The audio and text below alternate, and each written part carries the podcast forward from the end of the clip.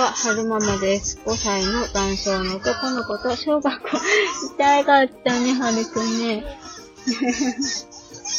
さっき転んじゃったんですよ、迎えに行った時に。そう、えっと、どこまで話したい話しましたっけ ?5 歳の男性の男の子と小学校2年生の女の子を育てています。今日は2022年5月30日、月曜日の帰りに撮ってます。はるくんさっきお迎えに行って車に乗り込む前に転んでしまって、右？のあたりを振り向いちゃったんですけど、気になったらね。なんか痛い？痛い、痛いよね。振り向いてるの気になるよね。で、ちょっと飴舐めながら失礼しますね。あの、さっき迎えに来た時に、あの、母の先生に、今日は、お赤飯炊いた方がいいかもしれませんって、また言われたんですよ。先生に、本当にお母さん今日お赤飯ないですって、何かなと思ったら、はるくんが、上手にね、タコさんの絵を描いたんですって、そう、私、あの、か帳？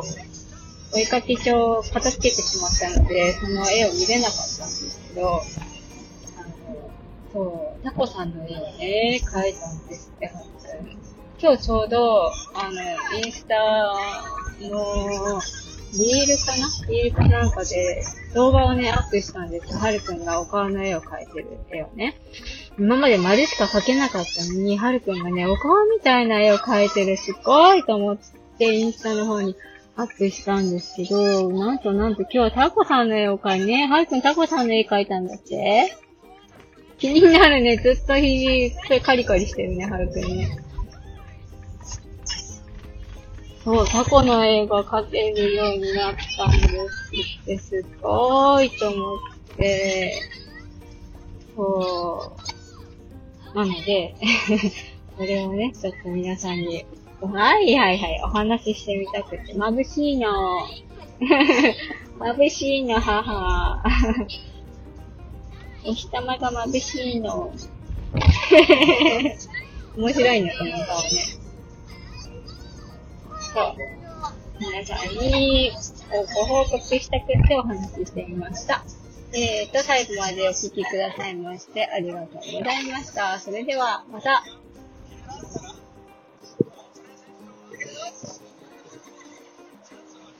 はいはい。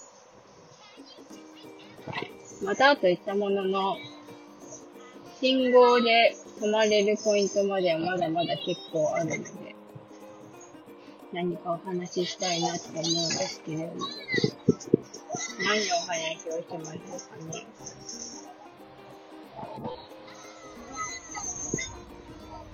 今日は、うん、本当はね、4時までの予定だったんですけど、実験の都合上、明日の方が、なんだろうな。今日やること特にないな。やること特にないなと思って、午前中データ整理して、で、明日の準備して、で、明日は一日いっぱいかかる仕事、実験なんですよ。だから、うん、週の後半に、えー、午前中だけの日があったんですけど、ちょっとそれ入れ替えて、今日午前中までで、明日、明日が、えー、4時までにしようと思って、途中で帰って途中ですが、そのお昼食べて帰ってたんですよ。で、えー、保育園の近くの公園に車を止めてずっと思考の整理をしてるんですよね。手帳を点座めっこしながら。いいね。うんと違う、そんな話じゃない。そんな話じゃなくて、ここ最近なんか体調があんまり思わしくないんですよ。私、お腹がちょっと調子悪かったり、あと喉になんかね、詰まってる感じがずっとしてて、で、これ多分ストレスなんだろうなーって思って、この間、胃腸がないかに行った時に、逆流性食道炎の可能性もあるね、みたいな話があったんですけど、なんだろう、ストレスの原因は何だろうなーって思ってた時、思って、ちょっと今日考えてたんですよ、こんなに。で、今やってる実験がなかなかうまくいかなくて、すっとこう、最終的な答えが出ないから、それもあるんだろうなって思ってたんですよね。うん、なんかまた壁にぶち当たった時に、うーんって考えてたら、ちょっとなんか、頭がキューってなったので、ああ、これ、これかな、この原因、ストレスの原因は、なんて思ってたんですけど、そういえば私、去年の今頃も体調崩してたなとか思って、でも、それはね、お姉ちゃんの行き滑りがあったから、それで体調崩してたと思うんですけど、そんな時期に体調崩したら、えー、おととしはどうだったかなとか思った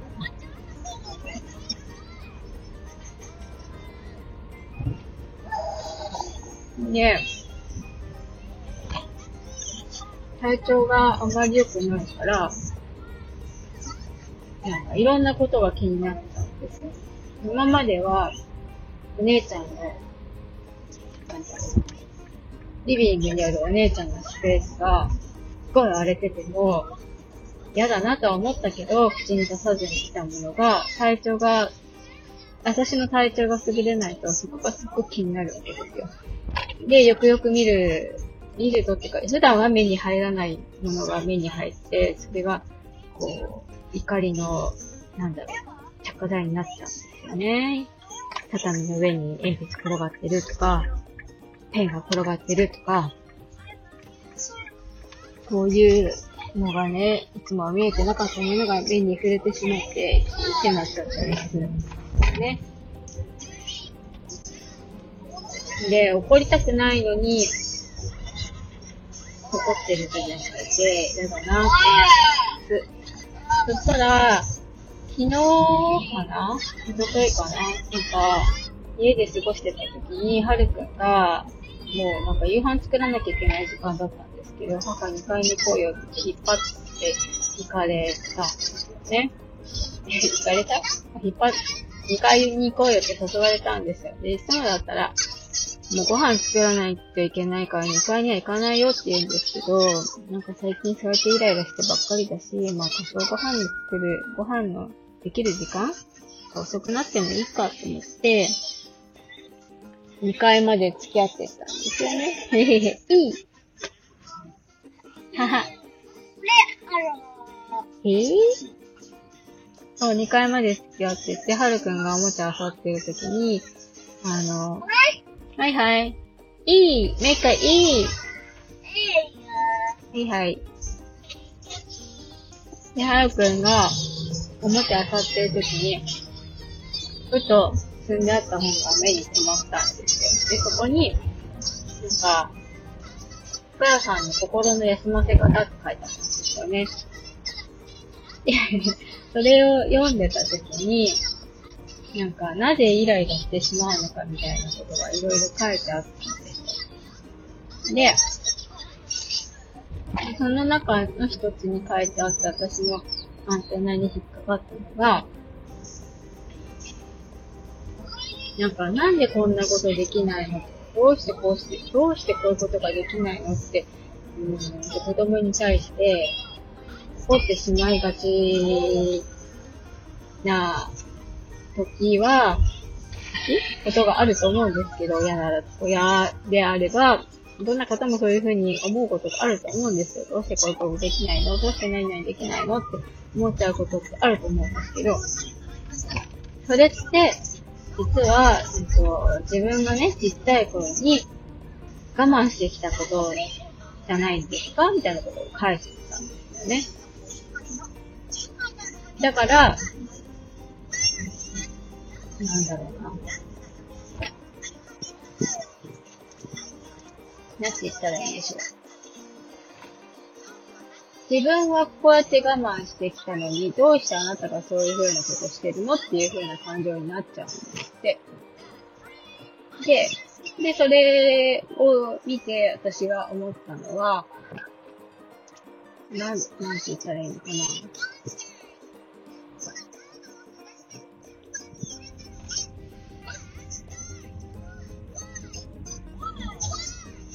う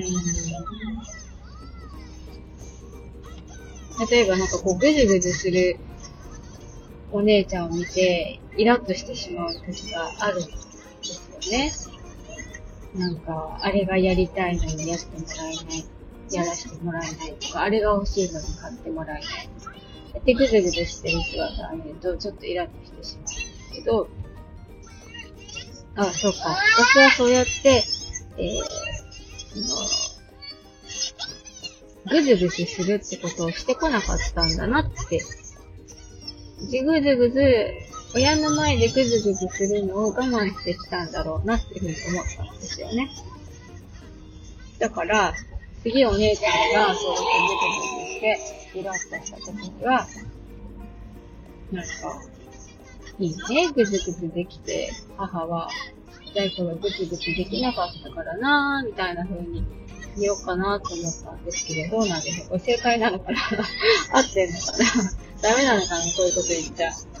なんかそういう風にお姉ちゃんに言ったら、はってなったりするかなって少し思ったんですけど、う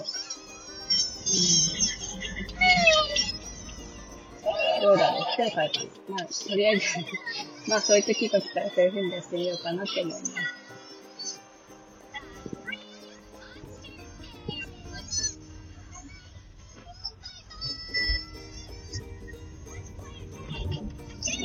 だいぶ前に買った雑誌なんですけど、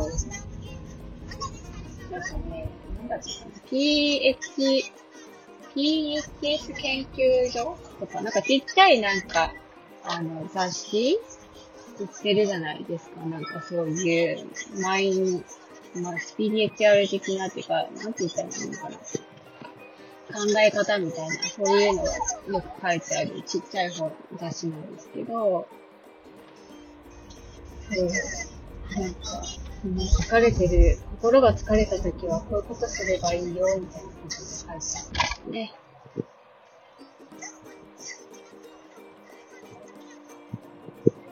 えー、っと、信号が赤で止まれるので、これでおしまい。にしたい。なって思い。ます。えー、っと、最後までお聴きください。ましてありがとうござい。ました。それではまた。